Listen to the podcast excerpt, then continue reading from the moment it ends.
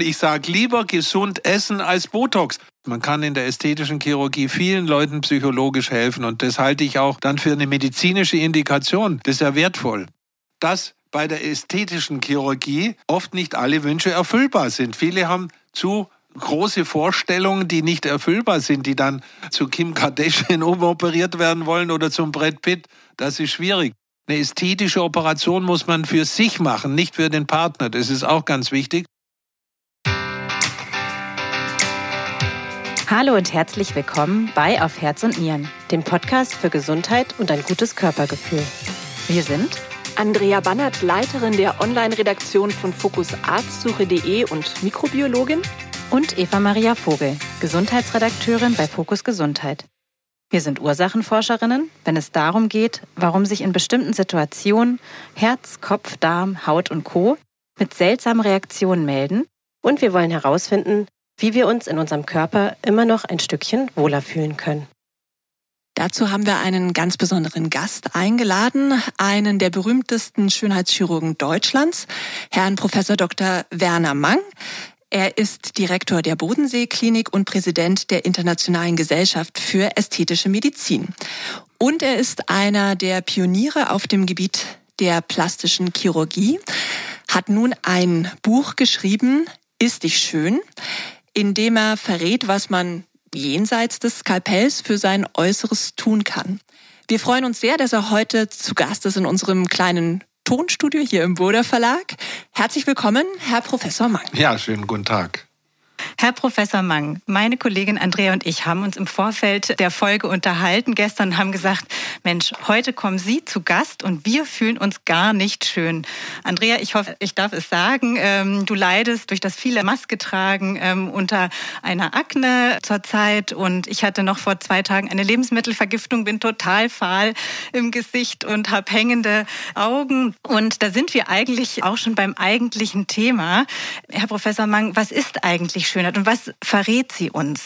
Ja gut, Schönheit ist sehr schwierig zu definieren und man sollte sich immer an der Antike informieren. Bis 1945 war das Schönheitsideal immer das gleiche. Die Venus von Milo, David von Michelangelo, die Formen waren etwas hüppiger. Erst nach 45 durch die TV- und Printmedien und natürlich jetzt durch das Internet hat sich das Schönheitsideal immer mal wieder gewandelt. Leider muss ich sagen, denn ich als Pionier der Schönheitschirurgie mit Tausenden von Behandlungen äh, bin ja immer ein Verfechter der natürlichen Schönheit. Aber wenn dich die Schönheit wandelt, dass nach dem Krieg kam die Brigitte Bardot, pralle Lippen, große Brüste, kleine Nase. Dann äh, kam die Quickie, dann haben wieder alle abgenommen. Äh, ja, dann kam die Claudia Schiffer-Ära, das war Normalität. Ja, und jetzt natürlich Horror Internet dass also so Leute wie Kim Kardashian gehypt werden. Äh, man muss nicht unbedingt Po-Implantate haben, wo man dann Champagner abstellen kann. Das ist nicht äh, meine Vorstellung von Schönheit. Und wie gesagt, ich war einer der ersten in Deutschland, der überhaupt ästhetisch-plastische Chirurgie wie Facelift und Fettabsaugungen durchgeführt hat. Und äh, dementsprechend habe ich eine große Verantwortung in Deutschland, dass ich eben sage, es muss nicht alles operiert werden. Die schönsten Menschen sind nicht die glücklichsten. Hm. Mhm. Jetzt haben Sie gerade schon ganz spannende Beispiele genannt. Also die Venus von Milo, Twiggy, die ja total dünn war, Claudia Schiffer, die ich als Kind natürlich verehrt und vergöttert habe, und Kim Kardashian heute wo ich das Gefühl habe, es wird immer normaler, weil man das so oft sieht. Was verraten eigentlich diese Frauen über die jeweilige Zeit? Ja gut, es verrät natürlich, dass wir in der heutigen Zeit durch halt das Internet äh, in einer schwierigen Zeit leben. Und es kann ja nicht sein, dass zu mir zwölfjährige Mädchen in die Sprechstunde nach München oder Lindau kommen und aufgespritzte Lippen haben wollen.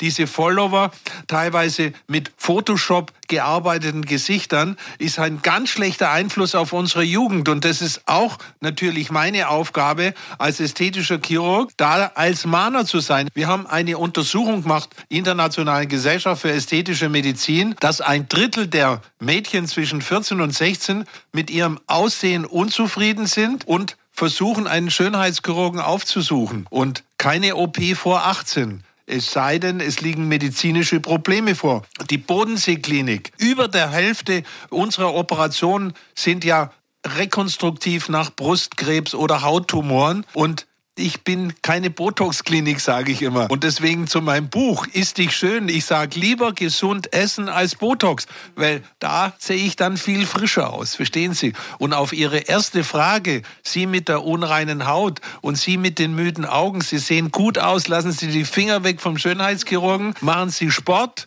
sind Sie glücklich im Beruf und ernähren Sie sich pesketarisch dann leben sie länger und ihre Haut ist gut. Das ist doch das Wichtige. Wir sind ja jetzt schon mittendrin in Ihrem Buch. Sie sagen ja, die pesketarische Ernährung, das sei die richtige. Gibt es da bestimmte Fische, wo Sie sagen, die sollte man essen?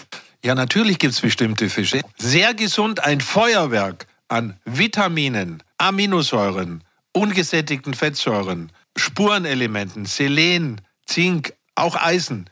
Kabeljau, das ist mein Lieblingsfisch. Saftig und toll und in der Nordsee ist er nicht belastet mit Schwermetallen. Ebenfalls ganz gesund ist der Hering. Der wird oft verschmäht, aber er ist ganz gesund. Er hat auch alle wichtigen Vitamine drin und das ist der Vorteil zum Vegetarier.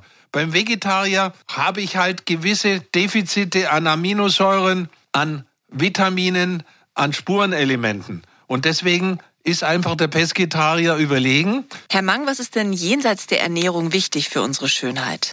Auch sich selber glücklich fühlt. Das heißt also, Berufsleben ist auch ein wichtiger Faktor, genauso wie Sport treiben.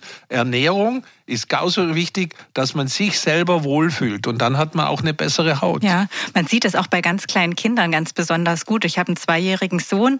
Jetzt habe ich ja vorhin gesagt, ich war vor zwei Tagen krank der war so schlecht gelaunt in der Kita und der sah auch einfach zerknirscht aus. Ich bin wieder gesund und der ist auch wieder total strahlend und äh, gut drauf. Was halten Sie denn von Ölen? Also zum Beispiel Algenöl, also Öle mit einem hohen Omega-3-Fettsäureanteil. Ist das auch eine gute Möglichkeit? Ja, natürlich. Öle sind ganz wichtig für die Ernährung. Und äh, es ist leider so, dass die Öle preislich explodiert sind. Mhm. Also im Prinzip sollte diese Sendung den Sinn haben, dass man sagt, in früheren Jahren darauf achten, mal mit dem Rauchen aufzuhören, Alkohol in Maßen.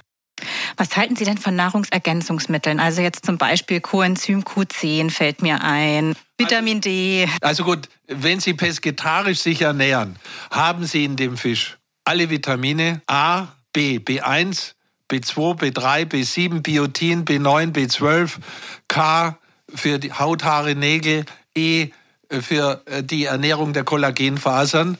Und sie haben die ganzen ungesättigten Fettsäuren drin, wenn sie äh, Fisch essen oder dann eben noch spezielle Öle nehmen, die wir vorher gesagt haben. Äh, Rapsöl ist zum Kochen sehr gut, hochgepresstes Olivenöl für einen Salat, dann Argenöl kann man auch alternativ verwenden, Algenöl. Also wenn Sie die Ernährung haben, brauchen Sie nicht diese Nahrungsergänzungsmittel. Im Gegenteil, das ist ja ein, ein Milliardenmarkt. Die, die können auch schaden, wenn ich die zu viel esse, weil die Leber das dann nicht entsprechend verarbeitet. Also Bewegung, Übergewicht ist der Schönheitskiller Nummer eins. Ich bin aber nicht für Hungerhaken, sondern Body Mass Index zwischen 20 und 25 ist okay. Deswegen sage ich allen Frauen, wenn sie in die Wechseljahre kommen, passen Sie auf, dass Sie da die Ernährung umstellen, dass Sie sich bewegen, denn die Pfunde kriegen Sie nicht mehr runter. Das Gespräch habe ich jeden Tag. Und deswegen nochmal auf Ihre Frage zu kommen, Nahrungsergänzungsmittel brauche ich nicht, wenn ich mich vernünftig ernähre. Mhm. Manche Menschen wollen ja aber trotzdem durch einen chirurgischen Eingriff schöner werden oder ihr Äußeres erhalten. Was sind denn die häufigsten Anfragen? Ja gut, in der ästhetisch-plastischen Chirurgie ist es ganz klar definiert. Äh, heutzutage bei den Frauen ist nach wie vor das Brustimplantat an erster Stelle, gefolgt von Liposuktion, Modellierung im Hüft- und Oberschenkelaußenbereich. Liposuktion, das ist alles heute standardisiert. Wenn man in die richtige Klinik kommt, dann ist es eine ganz sichere Chirurgie, wo in der Regel nichts passieren darf. Ja, und dann äh, Lead-Operationen bei Frauen, Facelifting. Und bei Männern ist die erste OP Schlupflider Tränensäcke. Die hätte ich auch dringend notwendig. In Talkshow werden wir gefragt, warum lassen Sie sich Ihre äh, Tränensäcke nicht wegmachen? Dann sage ich zu denen, A, ich fühle mich wohl. B, ich bin ein ängstlicher Mensch. Ich bin ein Hypochonder. Herr Mang, ich bin da ganz bei Ihnen, wenn Sie sagen, Sie haben so ein bisschen Bedenken auch bei, bei den Eingriffen selber oder Sie haben gesagt, Sie sind Hypochonder, also das bin ich nicht. Aber ich denke mir immer, es gäbe einige Dinge, wo ich meine, da könnte man das verbessern. Aber ich bin da auch so ängstlich und denke mir, solange ich gesund bin, traue ich mich eigentlich nicht. Ich weiß nicht, Eva, wie geht's dir damit? Ja, also ich habe das Gefühl, also dass ich zum Beispiel ein total zyklisches Wesen bin und dass ich auch total der Macht der Hormone unterworfen bin. Also dass ich zum Beispiel in der Mitte meines Zykluses merke, dass ich strahle, gut aussehe, mich total toll fühle. Kurz bevor die Periode einsetzt, fühlt man sich nicht gut, ist knatschig und grantelig auch mal zum Partner und dann weiß man auch hinterher, aha, deshalb. Das auch gemerkt, als ich schwanger war und meinen Sohn bekommen habe und deshalb würde ich zum Beispiel immer noch mal die Wechseljahre abwarten. Sie hatten es äh, angesprochen und ich merke auch, ich habe einen kleinen Sohn und deshalb werde ich auch noch einigen Verschleiß erleben, weil der einfach auch viel Arbeit kostet im positiven Sinne, aber auch viele schlaflose Nächte. Ja, und das hat einfach auch dann Einfluss darauf, wie man aussieht und nach außen strahlt, wie man sich fühlt. Herr Mang, wir waren ja bei den schönheitschirurgischen Eingriffen. Wir haben jetzt irgendwie alle drei gesagt, wir wären zurückhaltend. Das hat natürlich auch was mit den Risiken zu tun. Wenn Sie jetzt Patienten haben, die zu Ihnen kommen, wie wägen Sie denn die Chancen und Risiken eines schönheitschirurgischen Eingriffs mit diesen Patienten zusammen ab? Also es ist so, dass diese Operationen wie Nasenoperation, Facelifting, Haartransplantation, Lidkorrekturen, Liposuktion, das sind heute wirklich standardisierte Eingriffe. Aber ich warne vor, Vorsicht Schönheitschirurgie. Es kann viel passieren, wie bei jeder anderen Operation, Thrombose, Embolie, Infektion, Narbenbildung. Das sind die Grund Risiken einer jeden Operation. Ich habe manchmal den Eindruck, die Leute kommen zu einem wie im Friseurbesuch und sagen, mach mir mal den Höcker weg. Ja, äh, das nicht. Der muss aufgeklärt werden. Andererseits, wenn man so lange wie wir äh, die ästhetisch-plastische Chirurgie durchführt, ist das eine sehr sichere Chirurgie und sicherlich nicht so in Anführungszeichen gefährlich wie Bauchchirurgie oder knochenorthopädische Chirurgie, weil wir ja nur an der Oberfläche arbeiten. Also trotzdem, es muss in einer Klinik autorisiert eine Fachausbildung, ein Facharzt für Anästhesie sein, Überwachung des Patienten. Kein Patient bleibt bei uns nur ambulant, sondern 24 Stunden überwachen wir den. Und es müssen Fachärzte vor Ort sein, die das täglich durchführen. Ich sehe schon einen Patienten, wenn einer ängstlich ist, dann kläre ich schon aus, dass bei der ästhetischen Chirurgie oft nicht alle Wünsche erfüllbar sind. Viele haben zu große Vorstellungen, die nicht erfüllbar sind, die dann zu Kim Kardashian umoperiert werden wollen oder zum Brett Pitt. Das ist schwierig. Das ist teilweise möglich. Da habe ich auch zwei Jugendsünden mal gehabt.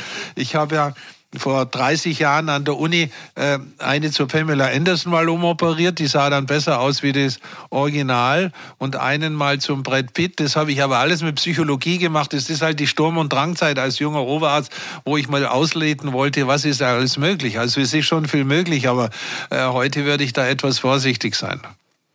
Gibt es Eingriffe, die durchaus häufiger gemacht werden, wo die Risiken größer sind?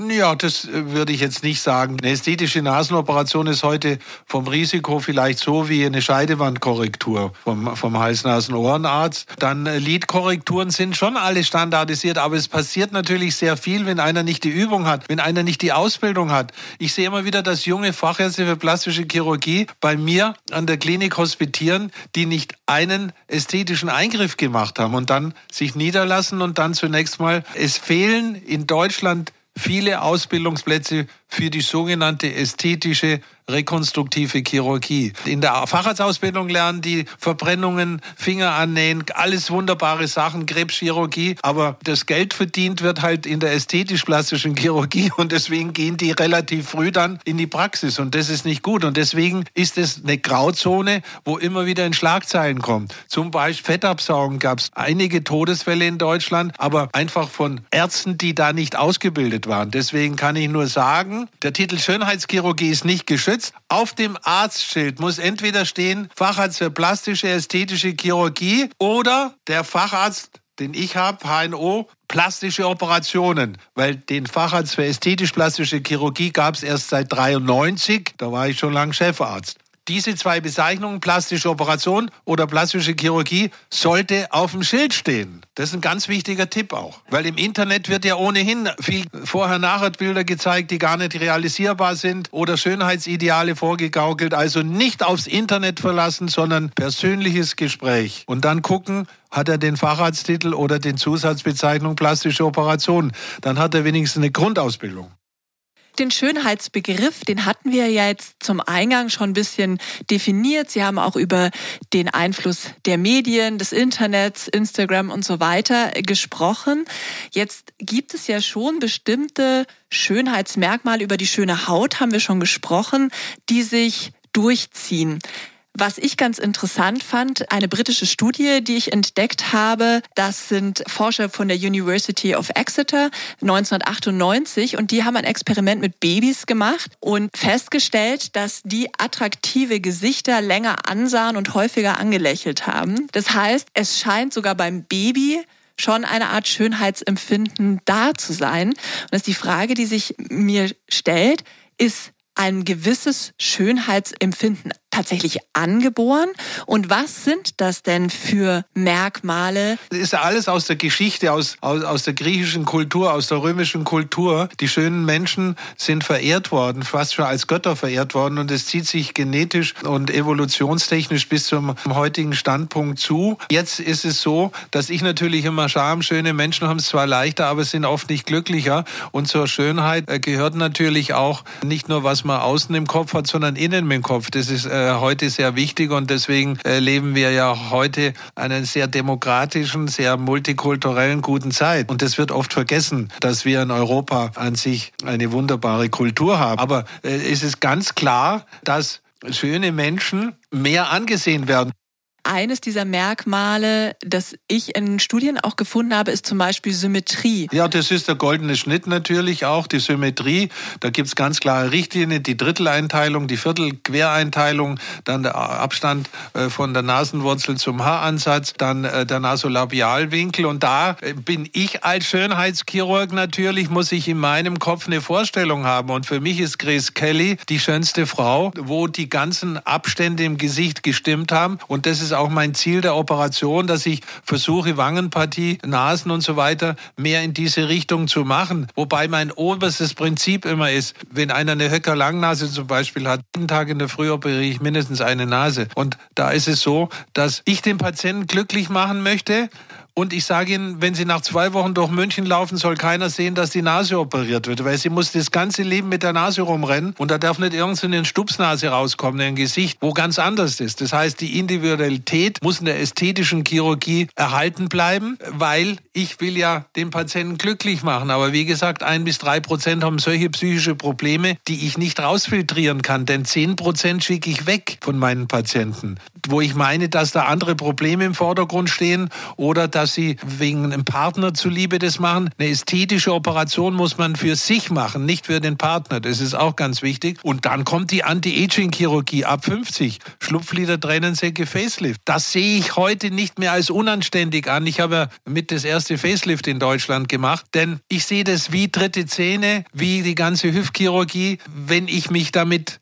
wohlfühle und glücklicher bin, dann kann ich das machen. Es wird auch so sein, dass wir in Jahren, was ich proklamiere, dass zum Beispiel äh, Fettabsaugung bei Mädchen mit der Reithose, die sich nicht ins Schwimmbad traut oder eine Mädchen, die ungleiche Brüste hat, dass das eine Kassenleistung sein sollte auch, nicht? Dafür kämpfe ich ja auch, weil diese Menschen sind dann wieder beruflich und privat viel besser integrierbar. Ich habe viele Mädchen, die haben schiefe Wangenknochen oder abstehende Ohren werden ja noch bezahlt, die keinen Partner haben, nichts, verstehen Sie? Das, es gibt die wertvolle ästhetische Chirurgie und die sogenannte Botox-Chirurgie, deren Freund ich nicht bin. Botox meine ich aufgespritzte Lippen. Ich sage immer, Schlauchboote gehören auf den Bodensee, aber nicht in das Gesicht. Ja, der psychische Effekt ist einfach ganz wichtig. Das ist das, was dann die Lebensqualität einfach stark erhöhen kann. Ja, natürlich, als guter Chirurg muss man ja nicht nur jahrelange Ausbildung haben und auch dreidimensional künstlerisch eine Vorstellungsvermögen haben, sondern muss auch Psychologe sein. Ich bin ja heute schon mehr Psychologe fast, verstehen Sie, weil ich mir das anhöre, was die Menschen wollen und ob das einen Sinn dann macht. Herr Mang, eine Sache würde mich noch interessieren. Für mich ist mein persönliches Schönheitsempfinden etwas, was sehr stark wechselt. Es gibt Tage, da fühlt man sich schön. Ich glaube, das geht jedem so. Da strahlt man wahrscheinlich auch mehr, wirkt charismatischer. Und es gibt Tage, da steht man vorm Spiegel, ist total unzufrieden und hat das Gefühl, man ist komplett unattraktiv. Haben Sie sowas wie einen Schönheits-SOS-Tipp? Den Tag genießen und nicht missmutig sein, wenig auf die Hormonschwankungen achten, sondern einfach ich sein und aufs Äußerliche nicht zu viel Wert legen. Schönheit ist nicht alles. Und wenn ich natürlich aus dem Tal nicht rauskomme, wenn ich jeden Tag ein Spiel sage und sage, meine abstehende Ohren und mein Doppelkinn, das nervt mich, wenn das dann über Monate geht, dann weg damit. Ich bin also nicht der Anhänger der Freudschen Theorie. Man muss nicht jeden Mangel aussitzen heutzutage. Das ist ja das Tolle heute, dass es die Möglichkeit gibt, dass man nicht in eine Ecke geschoben wird und dann seinen Mangel aussitzt. Psychologie ist viel, aber auch nicht alles. Man kann in der ästhetischen Chirurgie vielen Leuten psychologisch helfen und das halte ich auch dann für eine medizinische Indikation. Das ist ja wertvoll. Das ist ja nicht Botox ein paar Falten wegmachen, sondern äh, wirklich den Menschen wieder äh, zum Selbstbewusstsein und zum Selbstwertgefühl zu verhelfen. Jetzt sind wir zum Abschluss eigentlich bei einem total schönen Thema angelangt, nämlich der inneren Schönheit. Das würde mich noch interessieren. Was macht denn für Sie ganz persönlich innere Schönheit bei einem Menschen aus? Innere Schönheit hängt ja mit Ausstrahlung wenn man in einen Raum kommt, gibt es Leute, die füllen den ganzen Raum aus. Das sind meistens Leute, die das Glück im Leben hatten, ein glückliches Elternhaus, die Glück hatten, dass sie nicht durch große Krankheiten geplagt wurden, die Glück hatten, dass sie erfolgreichen Beruf haben äh, und viel für sich selber getan haben und aber trotzdem sie soziale Kompetenz beibehalten haben. Das ist sehr wichtig. Und da gehört eben die Ausstrahlung mit dazu. Also, jetzt muss ich lachen, ich bin ja nicht der Schönste, aber eine gewisse Ausstrahlung scheine zu haben. Dementsprechend ist es so, dass man auch ruhig im Alter ein paar Falten haben kann, ja. Die Ästhetik von innen hat auch mit Intellektualität, aber mit Zufriedenheit zu tun. Es kann der schönste Mensch mit Ebenmäßigkeit, wenn er missmutig ist und grantig, dann ist er nicht schön, dann ist er irgendwo nicht äh, attraktiv genug. Also da muss schon von innen auch ein bisschen was kommen, dass man sich selber wohlfühlt in seiner Haut. Herr Professor Mang, Sie haben uns eine ganz, ganz, ganz arg schöne und äh, bodenständige vollständige Einschätzung zu dem Thema gegeben, uns ganz viele Tipps mitgegeben. Wir bedanken uns ganz, ganz herzlich für Ihr Kommen. Also ich fand, es war ein wahnsinnig spannendes Gespräch und Ihr Buch Ist dich schön. Das verlinken wir in jedem Fall in den Show Notes. So, was ich sehr interessant fand und im wahrsten Sinne des Wortes auch schön finde, ist, dass Sie auf den Trend Natürlichkeit setzen und dieser Trend hängt ja auch sehr, sehr eng mit einem gesunden Lebensstil zusammen, der vor Krankheiten schützt und der nachweislich ja auch glücklich und gesund macht. Ja, und wenn ihr, liebe Hörer und Hörerinnen, noch Fragen habt zum Thema körperliches Wohlbefinden, zum Thema Schönheit, dann schreibt uns an podcast.fokus-gesundheit.de. In diesem Sinne bedanke ich mich ganz herzlich. Lasst es euch gut gehen und bleibt gesund. Ja, vielen Dank für das Gespräch und bleibt so, wie ihr seid. Das machen wir. Vielen Dank.